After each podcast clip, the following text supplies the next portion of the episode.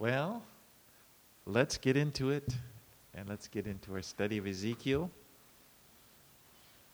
では、えーエゼキエル書の学びに入っていきたいと思います。今 Chapter 23. 日は23章からになります。And just to get us up to speed there, Ezekiel was a prophet from the nation of Judah, and he was living in exile in the province of Babylon. はいえーちょっと簡単に復習しますと、エゼキエルという人は、えー預言者ですけれども彼は、え、今補修であのバビロンに連れて行かれてそこにで、え、生活しているあのユダの人です。神は彼を預言者として召されました。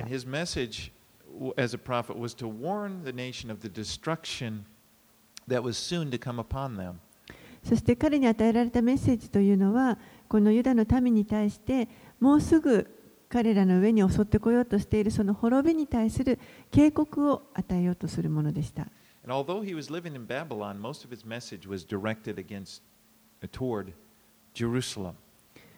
彼はまバビロンに住んでいるんですけれども、でも彼のメッセージのほとんどはこのエルサレムに向け、エルサレムに向けた予言でした。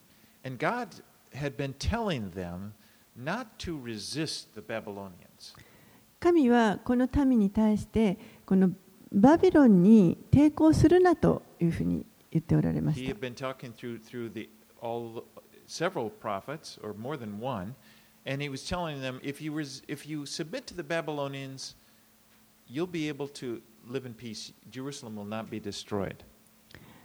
神はこのエゼキエルだけではなくて他にも何人かの預言者を通して同じように語っておられましたけれども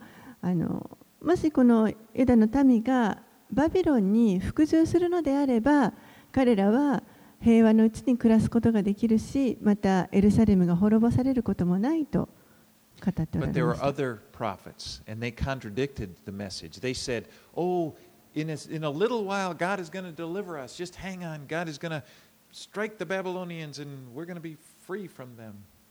けれどもあの、実はそこには偽預言者たちもたくさん。いましたそして彼らは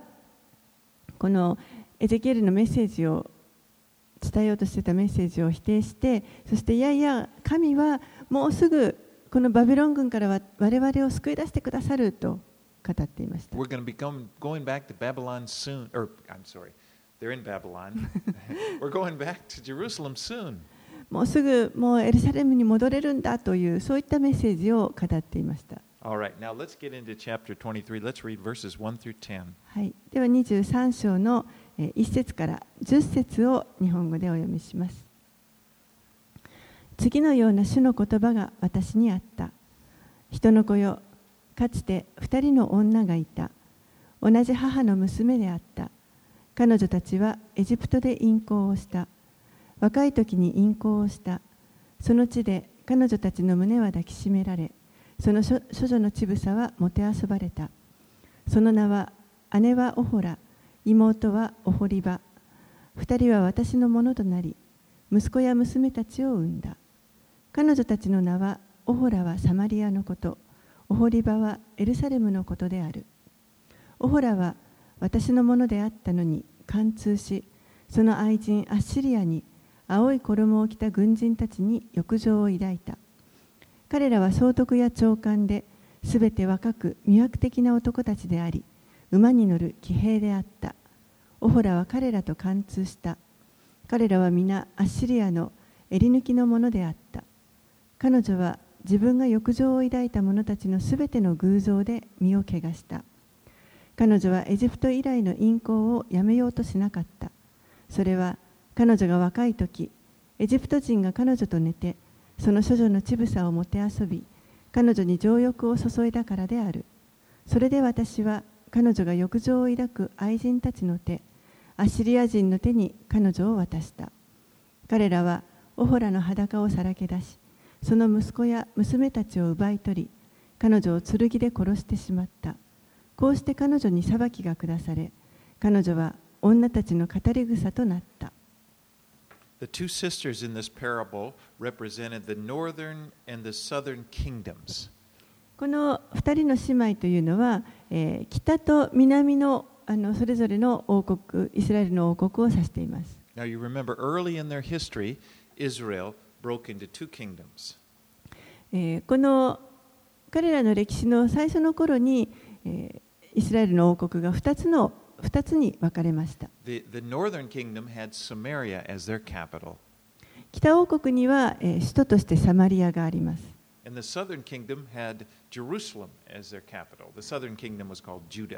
そして南王国ユダの方にはユダの方の首都はエルサレムになります。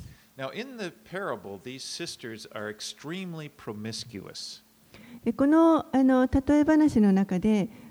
この2人の姉妹というのはもう本当に性的にとても乱れているものでした。And this parable is meant to have what we say in English is in your face effect. でこの例えはあの本当にこうちょっと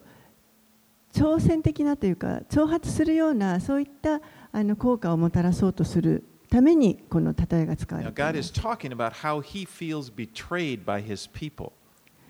もうこの神がご自分の民によってどれだけ裏切られてどのようなあの感情を抱いているかということを語っておられます。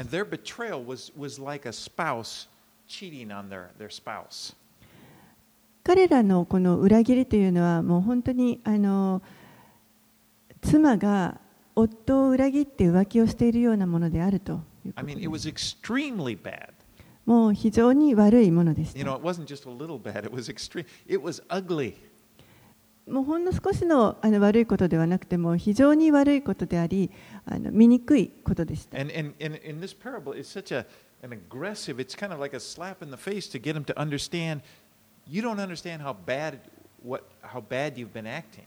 ですからこの例え話は非常にあの衝撃的ではあるんですけれどももう本当にあの顔を平手で打つぐらいそのぐらいあなたたちがやっていることは何か分かっているのかというそういった強いメッセージがあります Well, the names of the sisters actually have meaning. Ohola, the name of the sister representing the northern kingdom, means uh, her tent, or she who dwells in tents, depending on. で、えっと、このオホラとオホリバというあの姉妹の名前が出てききていますけれどもオホラというのはこの北イスラエルのあのことあのサマリアのこととありますが、え、このオホラという名前自体は、え、彼女の天幕といったようなあのそういったあの意味があります。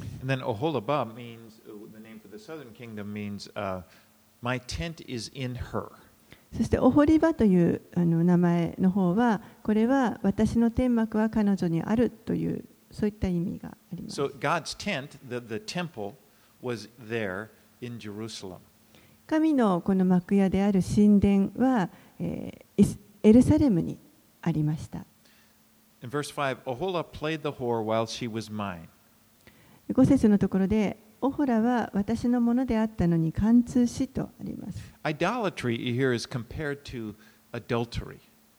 この偶像礼拝のとあの貫通がこうあの比較対比して書かれています。Exclusively. 神は本来この唯一この方だけが拝まれるべき礼拝の対象者でした。Now, you remember the Ten Commandments? The first commandment? What is it? Thou you shall have no other gods before me. 10回を覚えていらっしゃるでしょうかその一番最初の戒めが私の他に他に神々があってはならないというものでした So to worship an idol is, is actually it's spiritually it's spiritual adultery against God. ですから偶像を拝むということはこれは霊的に神に対して勧勧誘を行っているということです In verse 3 he said they played the whore in Egypt. 3節には彼女たちはエジプトで淫行したとあります And he reminds them that their idolatry actually went back to their very beginning, the very beginning of their history. ここで神があの彼らに思い起こさせようとしているのはもう本当に彼らの歴史の一番最初のところからこの偶像礼拝っていうのは始まっているということです In Egypt. エジプトにいた時です You remember right as soon right after they came out of Egypt, right after God brought them out of Egypt, Moses was up on the t- uh, Mount Sinai receiving the Ten Commandments, and what, What happened down below? You remember the people, they, were, they thought Moses was gone, so they, they had Aaron build them a, a, a, a calf, a golden calf, to worship. えー覚えておられるでしょうか、もう本当にエジプトから出てきてすぐにですね、すぐの頃ですね、あのアロンがシナイ山に登っていって、そこで10回を神から受けている間に、下ではあの民たちが、もうモーセがどこに行ってしまったのかわからないと言って、その兄弟であるアロンに対してあのお願いして、そしてなんと金の子牛を作ってしまい、それを拝むということを行っていました。 And then earlier, and just, just after they had their kings, after, after Solomon, his son Rehoboam, it was divided, remember? And Jeroboam was the king in the north. He rebelled against Rehoboam. He went, and what was the, f- one of the first things he did was set up these two big calf idols to be worshipped. そしてまたイスラエルがあの王国となった後にですね、えーソロモンの後この国が2つに分かれてしまいますけれどもそこでヤロブアムという王様がこの北のあの王国の王になりますけれども最初に彼が行ったことは金の子牛を2つその北イスラエルの方に作ってそれを拝ませるということです。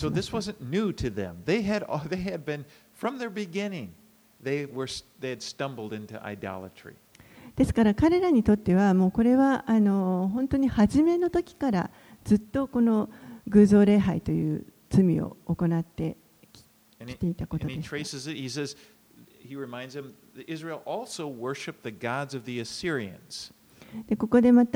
イスラエルはあのアッシリアの神々も拝んでいたということをあの思い起こさせています。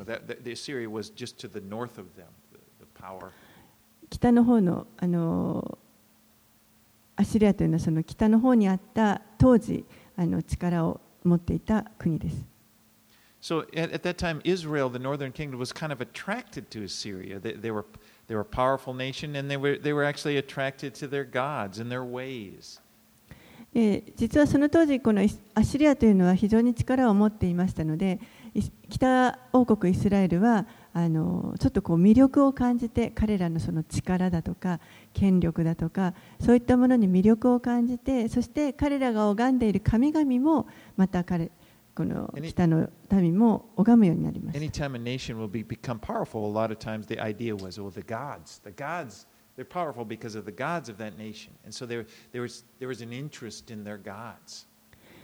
この一つの国があの力をつけて強くなるということはその国の神が強いというそういった考え方がありましたのであのその強い国の神であるその神を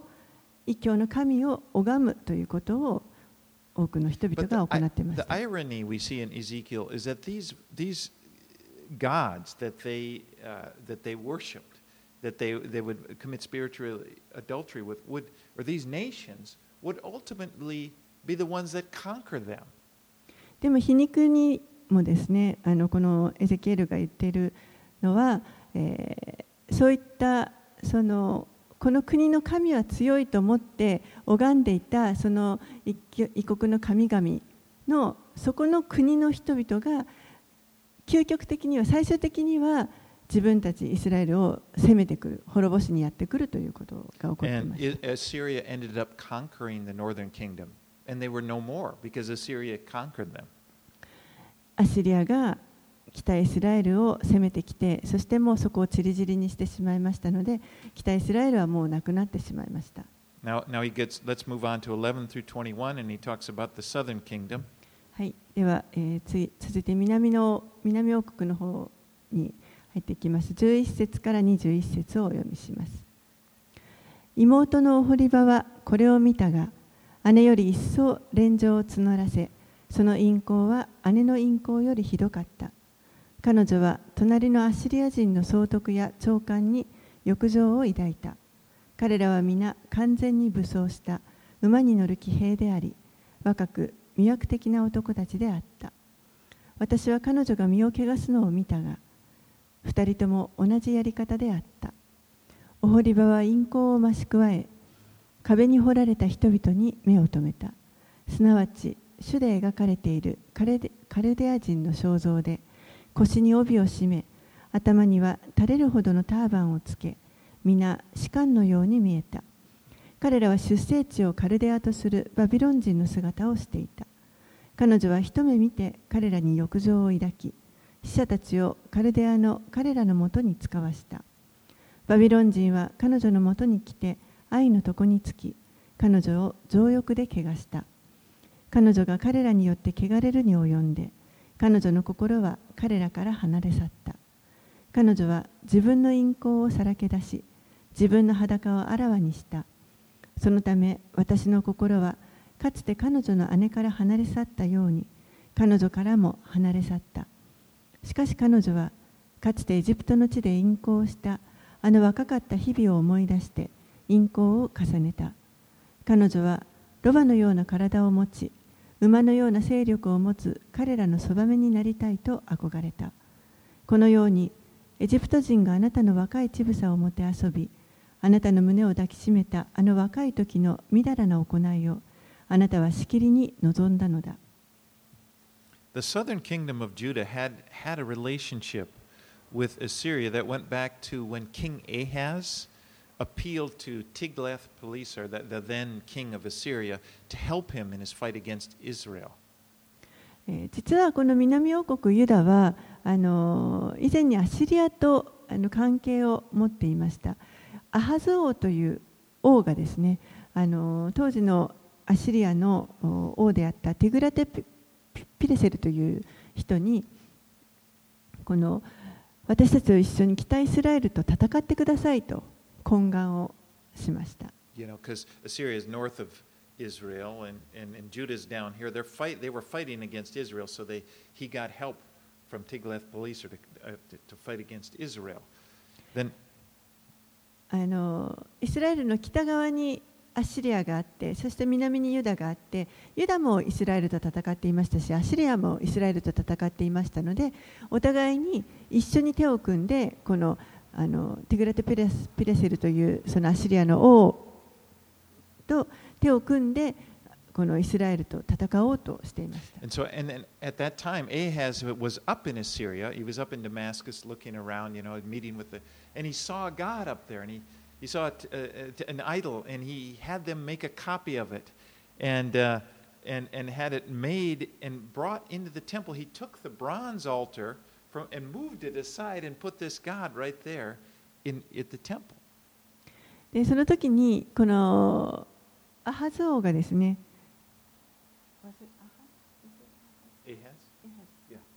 アハゾ王が、えーこのアッシリアに行ってそしてそこでアッシリアの神々を見ます。で、えーそこでそれをあの彼は見てあのそれを真似してですね同じようにあのアッシリアの神のあのための祭壇を築きます。そしてそれをエルサレムに持ってきてその神殿にあったもともとあった祭壇をどけてそこにこのアッシリアのための祭壇を置いてしまいました Yeah, when- uh, that's pretty bad, isn't it? I can imagine why God would be angry. Right But, uh, in His temple. これは本当にあの悪いことだと思いますねあの神がそれこれだけ怒っているというのもあの無理はないと思いますもうこの神殿のところにその異教の神の祭壇を置いてしまったということです Well, then later on, Assyria, uh, Judah started to form alliances with the Babylonians. Remember, the Babylonians were the power after the Assyrians. そして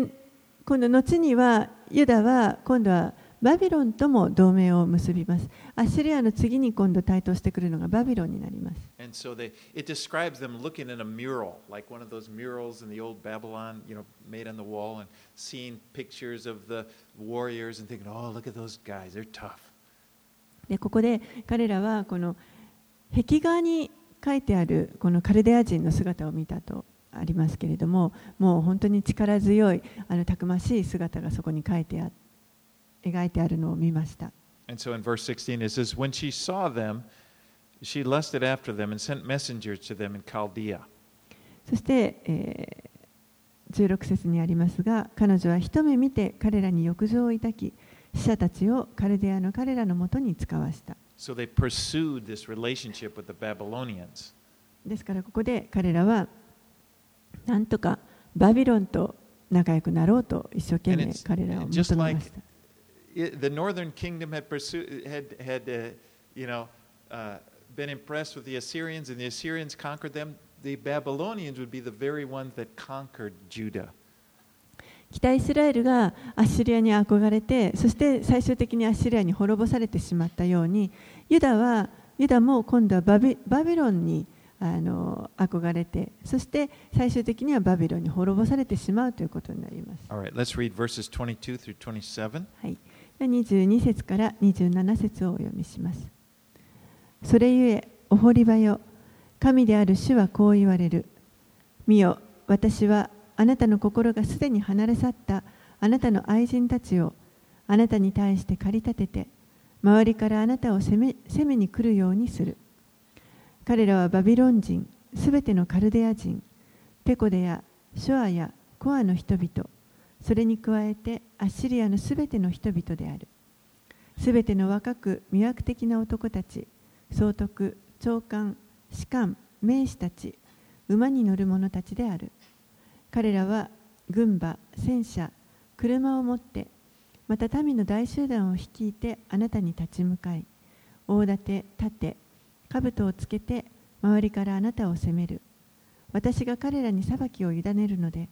彼らは自分たちの裁きに従ってあなたを裁く。私があなたに私のね妬みを向けるので、彼らは激しい憤りを持ってあなたにことを行う。彼らはあなたの鼻と耳を切り取り、残りの者は剣に倒れる。彼らはあなたの息子や娘たちを連れ去り、残りの者は火で焼き尽くされる。彼らはあなたの着ているものを剥ぎ取り、あなたの美しい品々を奪い取る。私はあなたのみだらな行いとエジプトの地以来の淫行をやめさせ、あなたが彼らを仰ぎ見ず、もうエジプトを思い出さないよう思い出さないようにする。So those nations that had courted and that uh, that Judah had courted and committed adultery with, with would eventually come against Judah and conquer her. She would be stripped and disfigured. このユダの民が言い寄っていって、そして会員を行ったその相手の国々というのが、えー最終的にこのユダに対して攻めてきて、そして、えー彼らはもう散らされて、そしてあのもう外観も損なわれてしまいます。You know, it's often the case that the very things that we look to other than God eventually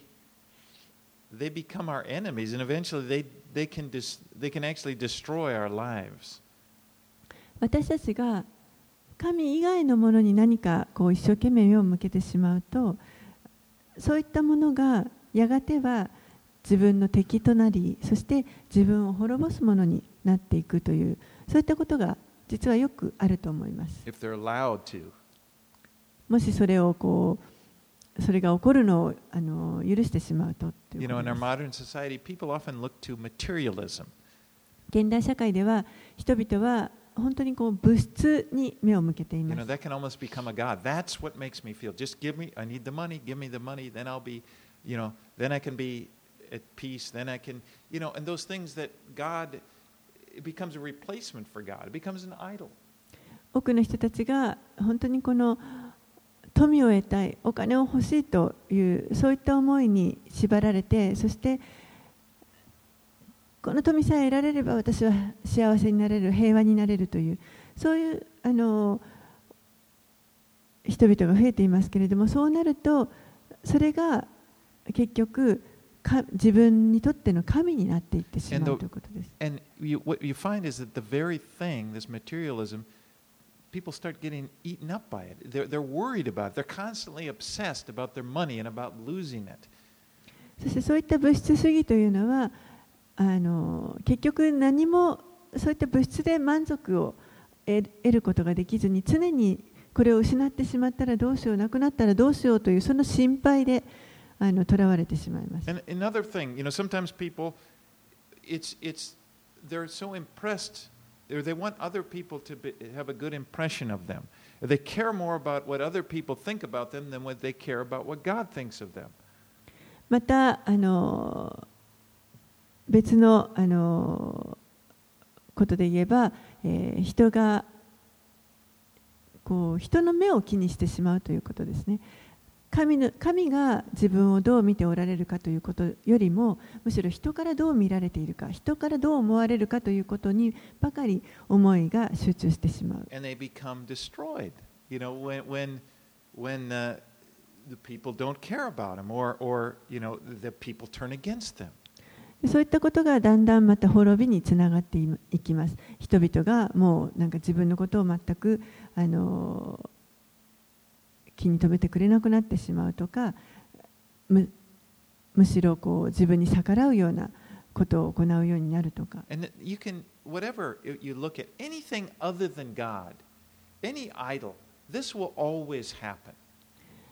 このように神以外のものがこの偶像になってしまうと常にこういったことが起こります。最終的にその神以外のその偶像の神々が自分を傷つけることになります。Because God is really the only person that you should give your whole heart to. 神だけが唯一私たちがこの全思いをあの向けて捧げることのできるお方です。Because really, He's the only one who really loves you, who really cares about you. なぜならばこの 神だけが唯一皆さんのことを本当に愛し本当に心からケアしてくださる方だからです。 And what a shame it is. You know, this scene that what God saw in Israel and, and Judah, they're running after these other people. They're leaving, and you know, they're, they're commi- and, and in the end, he just sees them being harmed. He sees that all over the world. That's just a little, you know, microcas- scope. There's just a little look. But that scene plays out all over the world. ここであの神がですねもう本当にこのイスラエルの民を見ていると北も南も同じように神以外のものに周りの諸国にこう一生懸命目を向けて手を伸ばしてそして最終的に滅んでいくそういった姿をあの神はご覧になっているわけですけれどももう神の目から見た時には全世界があの見れるわけです。でその本当に一部分がここであの語られているわけですけれどもでも実は世界中で同じようなことがあのどこにあっても同じようなことが起こると思います。And God looks at で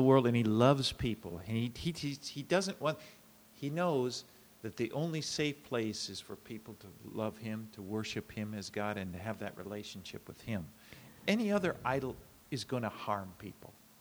神はこのすべての人々をご覧になってそして人々を愛しておられて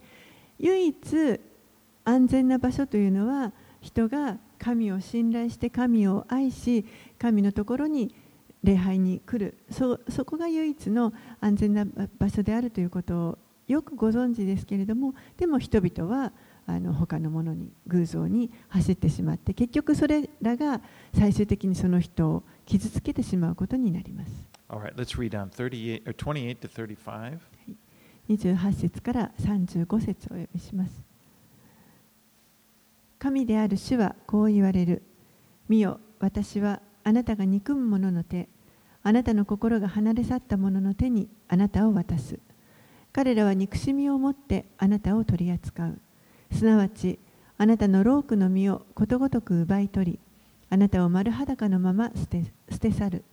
こうしてあなたの陰行と淫乱と姦淫の恥は暴かれる。これらのことがなされるのは、あなたが違法の民を慕って姦淫をし、彼らの偶像であなたの身を汚したからである。あなたが姉の道を歩んだので、私は彼女の杯をあなたの手に渡す。神である主はこう言われる。あなたは姉の杯、深くて大きい杯を飲む。物笑いとあざきりがたっぷり入った杯を。あなたは酔いと悲しみに満たされる。恐怖と荒廃の杯。これがあなたの姉サマリアの杯あなたはこれを飲み飲み干して杯のかけらまで噛み自分の乳房をかき裂く私がこれを語ったからだ神である主の言葉それゆえ神である主はこう言われるあなたは私を忘れ私はあなたの後ろに投げやったからあなたも自分のみだらな行いと陰行の責めを終え Just as the northern kingdom was destroyed, God would allow Jerusalem to be destroyed by those nations who had been their, her lovers. まさにこの北イスラエルが、えー神が滅ぼされたようにこのエルサレムもまた、えー自分たちがこの恋人としたそういった周りの諸国によって滅ぼされることを神は許されます。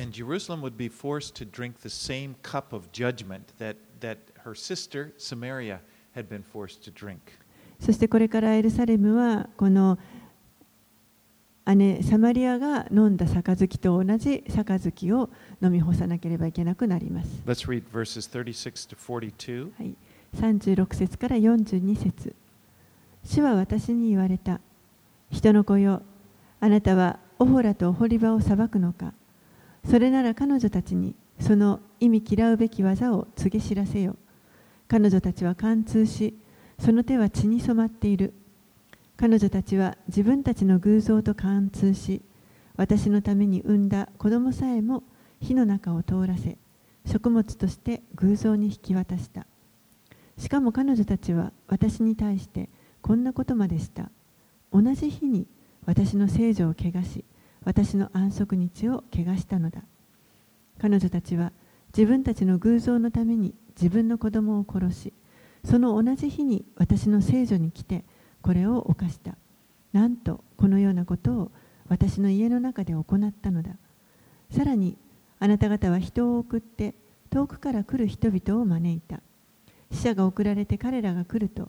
あなたは彼らのために身を洗い、目の縁を塗り、飾り物で身を飾り、豪華な寝台に横たわり、その前に食卓を整えて、その上に私の香と油を置いた。そこでは安逸を貪る群衆の騒ぎがあった。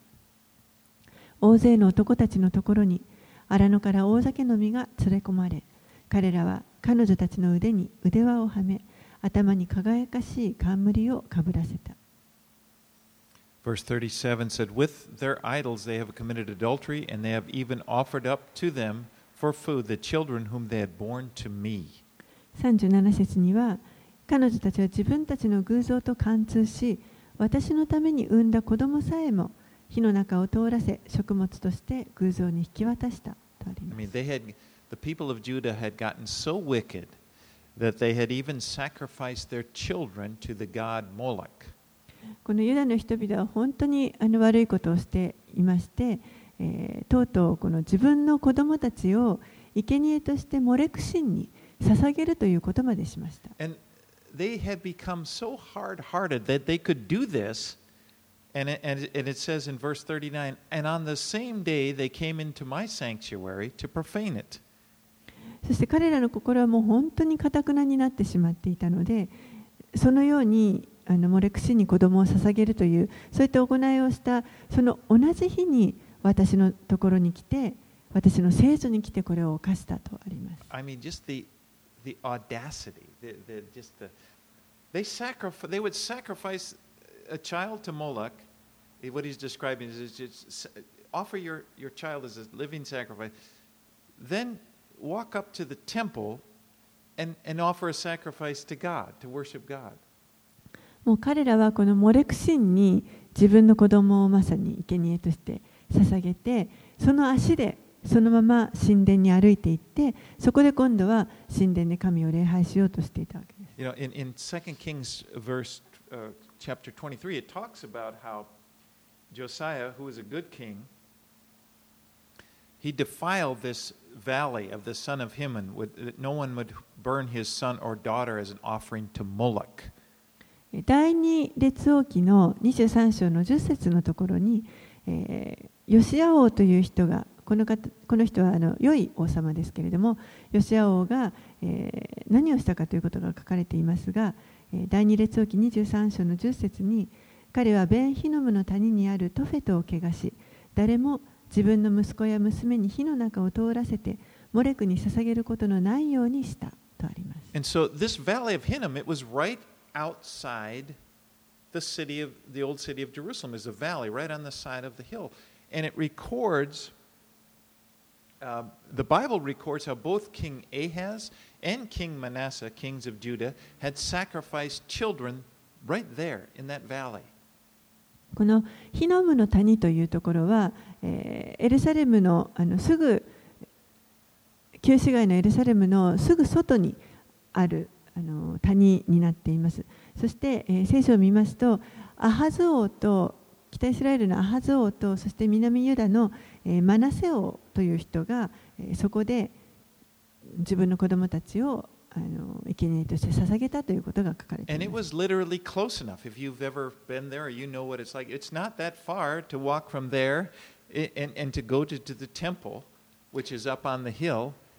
そして文字通りですね、この,あの火の湯の谷から神殿の丘までは本当に歩くことのできる距離です。行ったことのある方はお分かりになるかと思いますけれども、もうあのただこう丘を登っていけばそこに神殿の丘があるというような。そういう近いところです。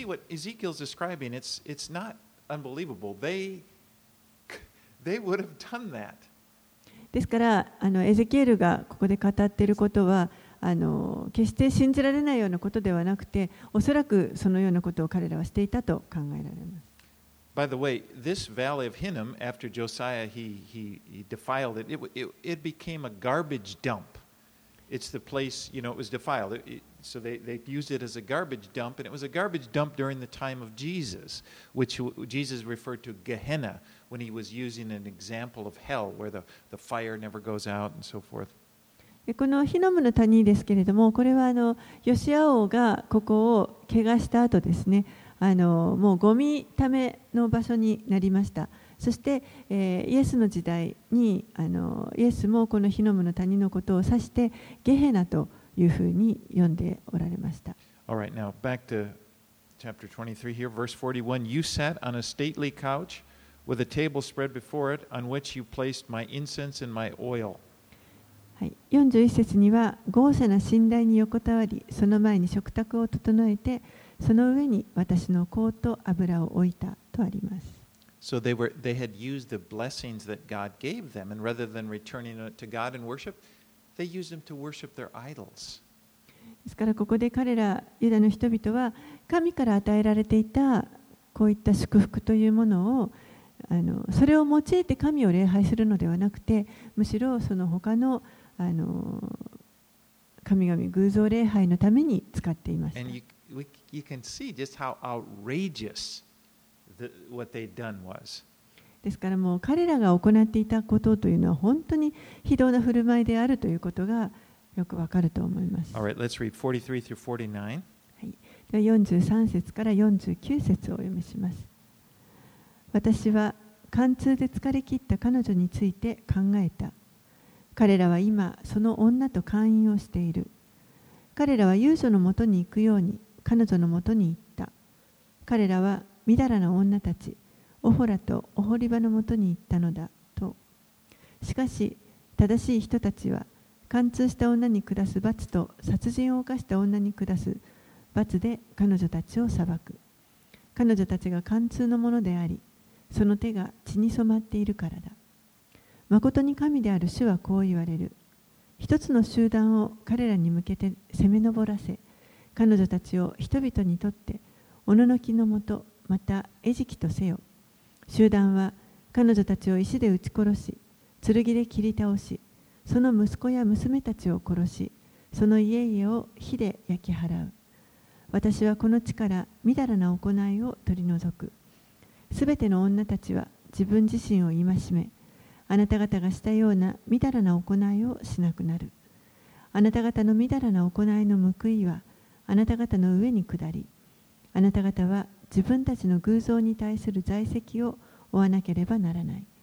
この時あなた方は私が神、主であることを知る。The Old Testament punishment for adultery was stoning to death. 旧約の時代、えーこの会員の罪に対する罰は石投げによる死刑でした。And this punishment had already been carried out on the northern kingdom. Now it was going to be carried out on the southern kingdom. They would, uh, this host of armies would come against them and destroy them. And it was punishment for their sinful behavior, their idolatry. この彼らの罪にの罰に罰が、えーもうすでにこの北王国の方にもたらされていましたそして今今度は南王国の方にもこの罰がもたらされようとしています そして集団軍の集団が、えー彼らのところにやってきてそして、えー彼らを滅ぼすというこれがもうこの彼らのこの罪深い偶像礼拝会員の罪にのための罰になります This is a very depressing chapter. ここはもう本当にあの気のめいるような章だと思います。But God had been sending them, had been warning them for chapter after chapter. でも神はですね、この次から次へとこの書をずっと今までの書を通して、警告を彼らに与えています。This いよいよこの24章でここまでのこの,あの警告とか裁きに関することが終わります。彼らに対する裁きというのが、まあ、あの完成します。And then we're going to see, in, like, for example, chapters 25 to 32 are going to, well, uh, in 24 it's going to be completed, which we're going to get into now, but in 25 through 32, the focus is going to be on the surrounding nations and the judgment upon the surrounding nations. えーそしてその後の25章から32章までの間はこれは今度はこのイスラエルの周りの諸国に対する裁きの予言が書かれています。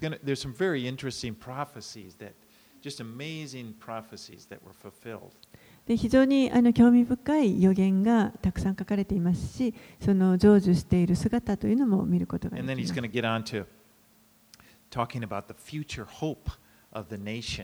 で、その後には今度はこの民の本当に将来の希望についてのことが書かれています let's get uh, into 24. 24, let's read 1 through verses 1 through 5. でその前にではこの24章を見たいと思いますので、えー24章の1節から5節をお読みします。第9年の第10の月の10日、私に次のような主の言葉があった。人の子よ、この日、ちょうどこの日の日付を書き記せ。ちょうどこの日に、バビロンの王がエルサレムに攻め寄せたからだ。あなたは反逆の家に一つの例えを語って言え。神である主はこう言われる。鍋を火にかけよ。これを据え、水をこれに注ぎ入れよ。これに肉片、ももと肩の良い肉片を皆一緒に入れ、襟抜きの骨でこれを満たせ。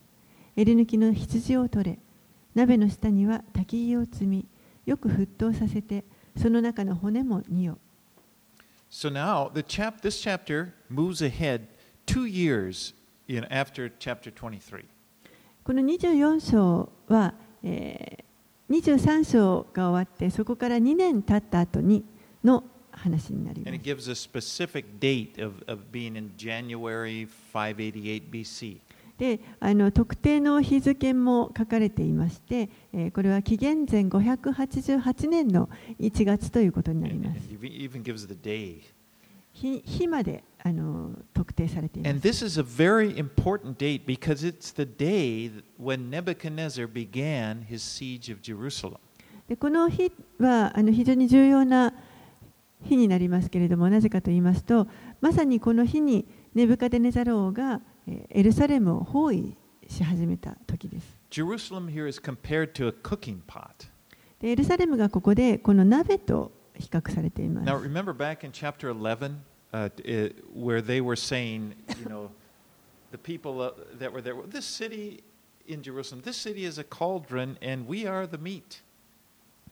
覚えているでしょうか ?11 章のところで彼らは自分たちのことを肉と呼んで言っていましたけれども11章の3節のところにこの都は鍋であり我々はその肉だと言っている Now, it's, it was different. You, we have to kind of look at the proverb, the ancient proverb, and it didn't mean what it, it kind of means to us now. What it, it meant that they, they saw themselves as being safe in the pot. Like we are the choice pieces of meat. We are the one the cook is paying attention to. He's given us special care. We're safe in this pot. We're not going to be destroyed. でこれはどういう意味かと言いますとあのこのイスラエルの民ユダの民は彼らは自分たちは選ばれた特別な肉であってそしてこの鍋の中にいれば安全であるというあのちゃんと守ってもらえる安全だというそういったことを指しています。We, we Uh, あの神戸ビーフなので貴重だからもう誰もあの存在に扱わないということです. But God uses this image now. Again, He brings it up here, and it's like choice pieces of meat being put in a pot to cook. But we're going to see it doesn't end well. It doesn't end as they would think. ですからここで神はその彼らが語ったその選ばれた肉と鍋を用いて、えー語っておられますけれども、えー結果的にそれはあの良い結末は生まないということが分かります。This, this defiled city is going is going to be destroyed. They're not going to survive this. 町はもうあの滅ぼされて彼らは生き延びていくことができません。Let's read verses 6 through 14. はい、6節から14節をお読みします。それゆえ、神である主はこう言う。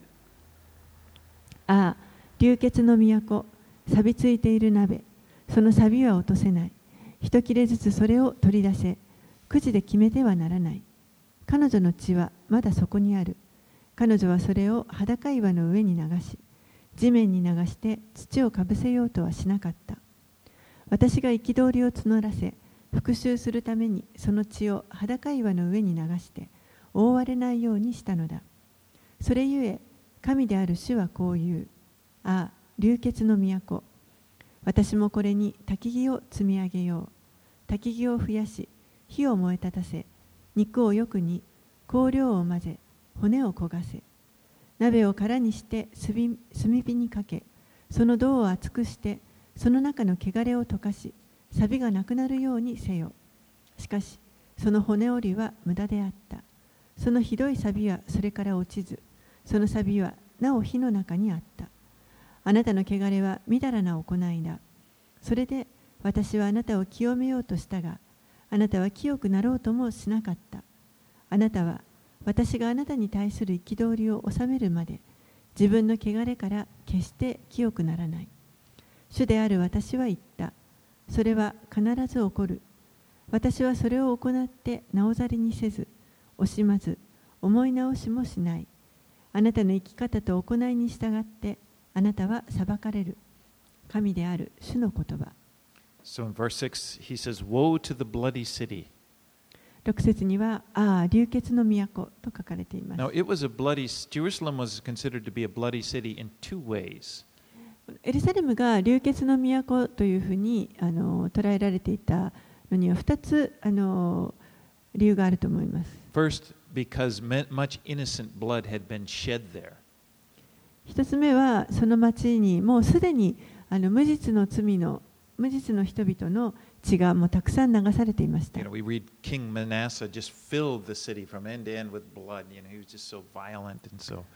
例えばマナセオという人はもう本当にあの残酷な人でですねあの多くの人の血を流しました。そのようなこうもうふ腐あの腐った腐敗した政府によってこう犠牲になった人々がたくさんいます secondly, it's going to be it's going to be a bloody city because when Nebuchadnezzar comes, it's going to be just flowing with blood when he attacks. そしてもう一つは、えーこの町がこれからこのナネブカデネザル王の攻撃によって、えーまさにあのたくさん血が流されようとしているということです And this pot that was this image of a, of a pot with the choice pieces of meat there, it's put on at the nice simmer, and it's like, oh, it's going to be good. This pot is just left on the fire. And it's like the fire just keeps going, and the contents, you know, the water boils out, and the contents get seared to the side, and then these the choice pieces of meat are just scum. You know, they're just ruined. でここでこの選ばれた肉がこの鍋の中に あってそしてそれがこうぐつぐつ煮えている状態。であのいい加減にこう煮えてきたなと思ってもそのまま火にかけられ続けて煮え続けます。そしてもうぐつぐつぐつぐつ煮えてそしてそれがだんだんもう中身がなくなっていってなくなっていって鍋の周りがもう焦げついてしまってもう中に入っていたものがかあの本当にカスになってしまうようなそういう状態です。something on the stove and you just forgot about it left it there as kind of simmering? 皆さんも何かこう料理をしていてですねあの火に鍋をかけていてそれをあの忘れてしまったという経験はあのないでしょうか？あの隣の部屋にいてなんか焦げ臭い もしくはあの煙がね感知してあの。の装置が鳴ってしまうということもあるかもしれない oh. でもあのか焦げついてしまうと鍋がもう本当にあの錆びてし錆がついてしまって汚くなってしまいます。My chili, you know, it's just, anyway. but this is what the, the, the picture that is being presented here of Jerusalem. でもそれがこのエルサレムに対するあのエルサレムがそういう状態になるというその絵を表しています。It says, According to your ways and your deeds, you will be judged, declares the Lord God. あなたの生き方と行いに従ってあなたは裁かれる神である主の言葉。Let's read 15 through 24. 続けて15節から24節をお読みします。次のような主の言葉が私にあった。人の子よ、見よ、私は一打ちであなたの目の喜びを取り去る。嘆くな、泣くな、涙を流すな。死者のためにうめけ。しかし、喪に服してはならない。頭にターバンを巻きつけ、足に履物を履け。口ひげを覆ってはならない。人々からのパンを食べてはならない。その朝、私は民に語ったが、夕方、私の妻が死んだ。翌朝、私は命じられた通りにした。すると民は私に尋ねた。あなたがしているこれらのことは私たちにとって何を意味するのか説明してくれませんか？そこで私は彼らに答えた。次のような主の言葉が私にあったと。イスラエルの家に言え、神である主はこう言われる。見よ、あなた方の力の誇りであり、あなた方の目が喜び、あなた方の心が大切にする私の聖女を私は汚す。あなた方が見捨てた息子や娘たちは剣で倒れる。あなた方は私がする通りにすることになる。あなた方は自分の口ひげを覆わず、人々からのパンを食べなくなる。頭にターバンを巻き、足に履物を履き、嘆かず泣かない。ただ自分たちの咎のゆえに朽ち果て、互いに嘆き合うようになる。エゼキエルはあなた方のための印となり、彼がした通りをあなた方もするようになる。このことが起こるとき、あなた方は私が神、主であることを知る。Ezekiel is told that his wife is going to die and that he's not to grieve over her. エゼキエルは彼の妻が死ぬということを、そして死んでも彼女のために嘆いてはいけないと言われまし I た。mean, it says, of course, he can grieve in his heart. He's to grieve silent, uh, quietly. Inside, there's grieving, but outside, in, before the people, he's to act as if nothing has happened. 心の中ではあのうめけとあるようにあの嘆いていいんですけれどもでもあの声に出してはいけない静かにうめくそして外側はもうまるで何もなかったかのように振る舞いなさいと言われます You know, God is using Ezekiel's life. His whole life is like a living parable to, commune his, to communicate his message to the people. 神はこのエゼキエルの人生を人生すべてを用いてこの神がご自分のために語ろうとしておられるそのメッセージを彼の人生を通して表そうとしておられます。16, he says, Son of man, behold, I'm about to take the delight of your eyes away from you at a stroke. 16節には人の子よ見よ私は一打ちであなたの目の喜びを取り去る。エゼキエルの妻はもう突然取り去られてしまいました。の妻はも取り去られてしまいました。彼女はエゼキエルにとって、oh, エゼキエルにとって本当に喜び、目の喜びでした。He loved her. 彼女は愛していました。But she would be taken away でも、突然、この愛する妻が、取られてしまい。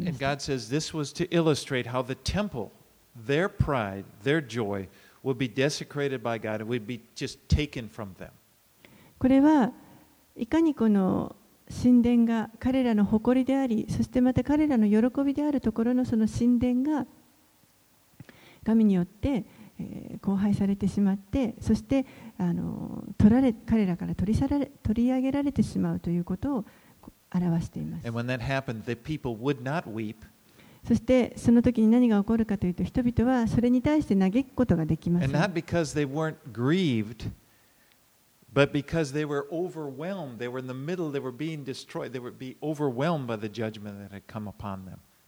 それは彼らが悲しくなかったからではなくてもう本当にその自分たちの身に降りかかってきたこの神の裁きに対してもうあのあまりにも圧倒されてしまっているからです。Verse 18 So I spoke to the people in the morning, and at evening my wife died. And on the next morning, I did as I was commanded. 18節にはその朝私は民に語ったが夕方私の妻が死んだ翌朝私は命じられた通りにした Being a prophet was not an easy job. 預言者というのは本当にあの簡単な仕事ではありません。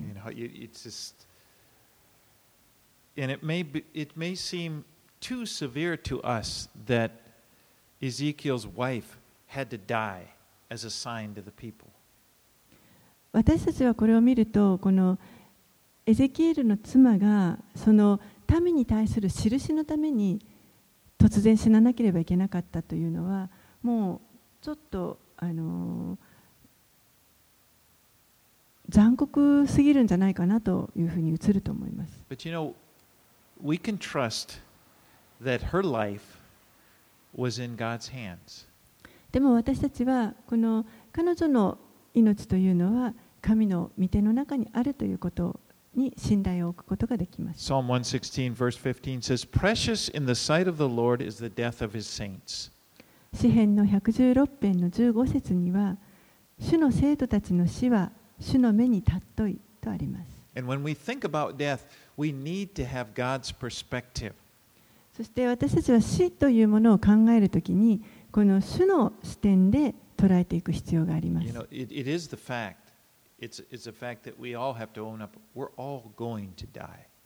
私たちはみんなやがて死ぬという、これは事実です。And what is most important is what is on the other side of our death.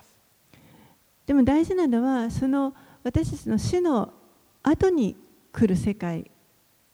がどういうものであるかというのが大事で you す know,。I'm, I'm sure that Ezekiel's wife will not be di- disappointed in heaven. ここでエゼキエルの妻はもう天に行ってそこであの天で失望しているというようなことは決してないと私は確信を持てま No, す。no matter how it seemed, how, how harsh it seems that she, she had to die as being a sign, God used her death as a powerful sign to communicate to the nation. この印のために彼女が命を取られなければいけなかったとしても彼女にとってはそれはあのがっかりするようなことでもなくまた神はその彼女の死を通して民に対しての印を与えられました。エゼキエルは言われた通りのことを行いました。Let's read the last verses 25 through 27. はい、最後25節から27節をお読みします。人の子よ、彼らが力とするもの、栄に満ちた喜び、目の喜ぶもの、心に慕うもの、彼らの息子や娘たちを私が取り去る日、その日、逃れた者がこの知らせを告げにあなたのもとにやってくる。その日、あなたの口は逃れてきた者に開かれ、あなたは語る。もう黙っていてはならない。こうしてあなたが彼らの印となるとき、彼らは私が主であることを知る。Now, I just wanted to just if you could turn over to chapter 33, just two verses, 33, 21 through 22. You can see where it's recorded here what happened.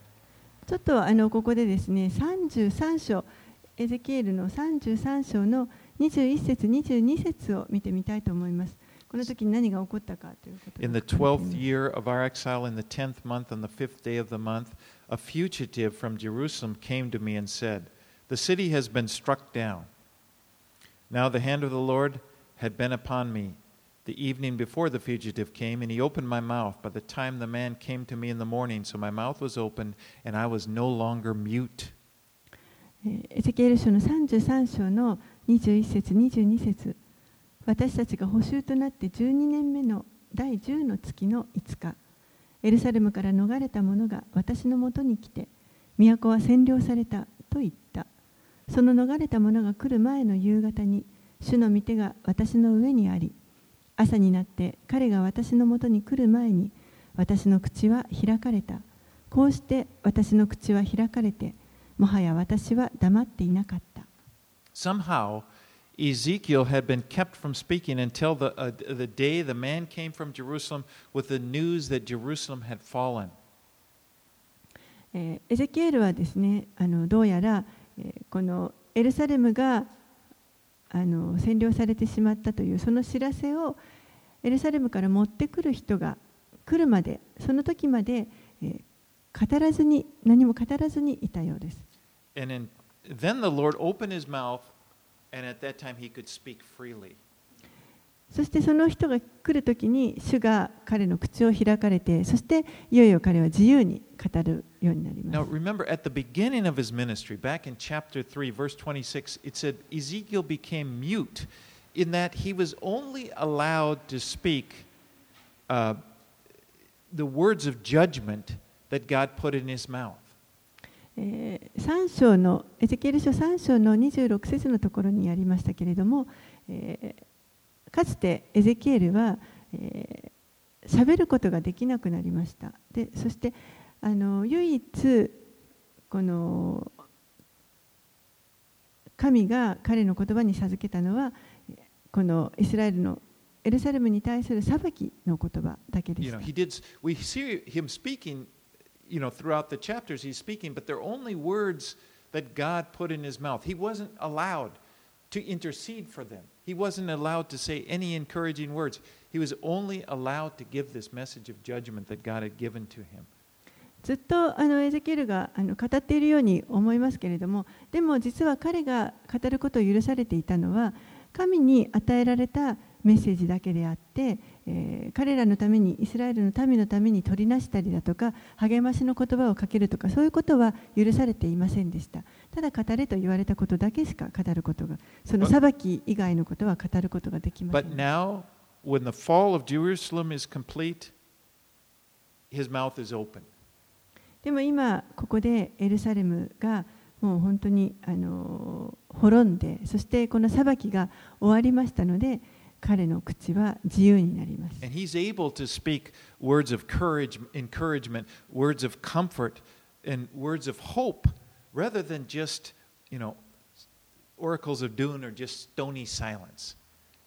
そしていよいよ彼はこれからこの民に向かって、え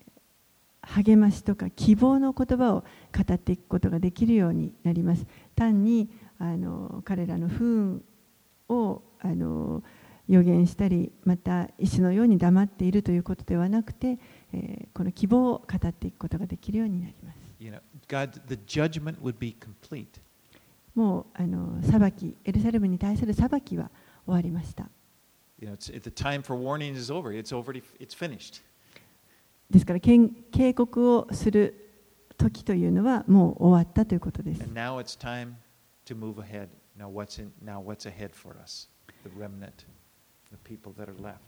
それが終わって今度は、えーこの残されたものに対するこの神の希望将来彼らの将来に対する希望を語っていくことになります。You know, that kind of reminds me of the words that Jesus said on the cross, the last words. It is finished. イエスがあの十字架の上で語られた最後の言葉を思い出します。あの完了したとおっしゃいました。In that case, it was Jesus taking the punishment. その時はイエスがご自分でその罪の罰を受けられました。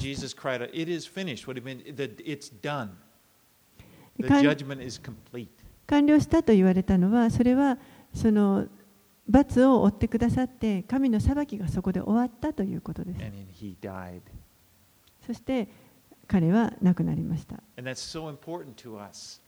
それは本当に私たちにとって重要なことです.なぜならばイエスは私たちの代わりにそこで死んでくださったからです.私たちが本来受けるべきその裁きを受けてくださったからです.完了したと言われました the Lord is able to speak to us words of encouragement, words of building up. It's not just words of you know, condemnation because the punishment is done. もうそこで裁きに対する罰は終わりましたから、えーそれに対する警告だとか注意とかではなくてもう本当に希望や将来に関する励ましそういったものをイエスがその十字架で死んでくださった後そういった言葉が語られるようになります Romans 8 1 There is now, therefore, no condemnation for those who are in Christ Jesus. もはやこう罪に定められることはありませんとローマの8章の一節にも書かれています Praise God. 神を褒めたたえたいと思います let's, let's pray. お祈りします Lord, we thank you for Jesus. 主よイエス様をありがとうございます Lord, this world is so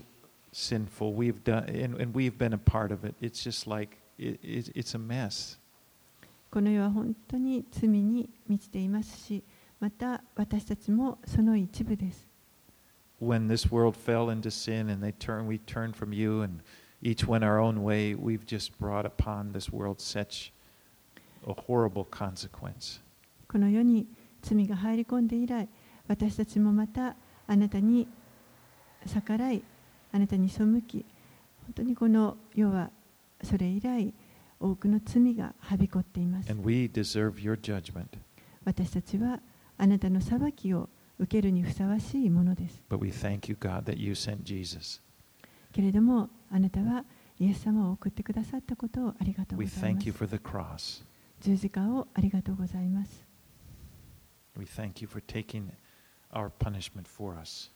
私たちの受けるべき罰を代わりに受けてくださったことをありがとうございます。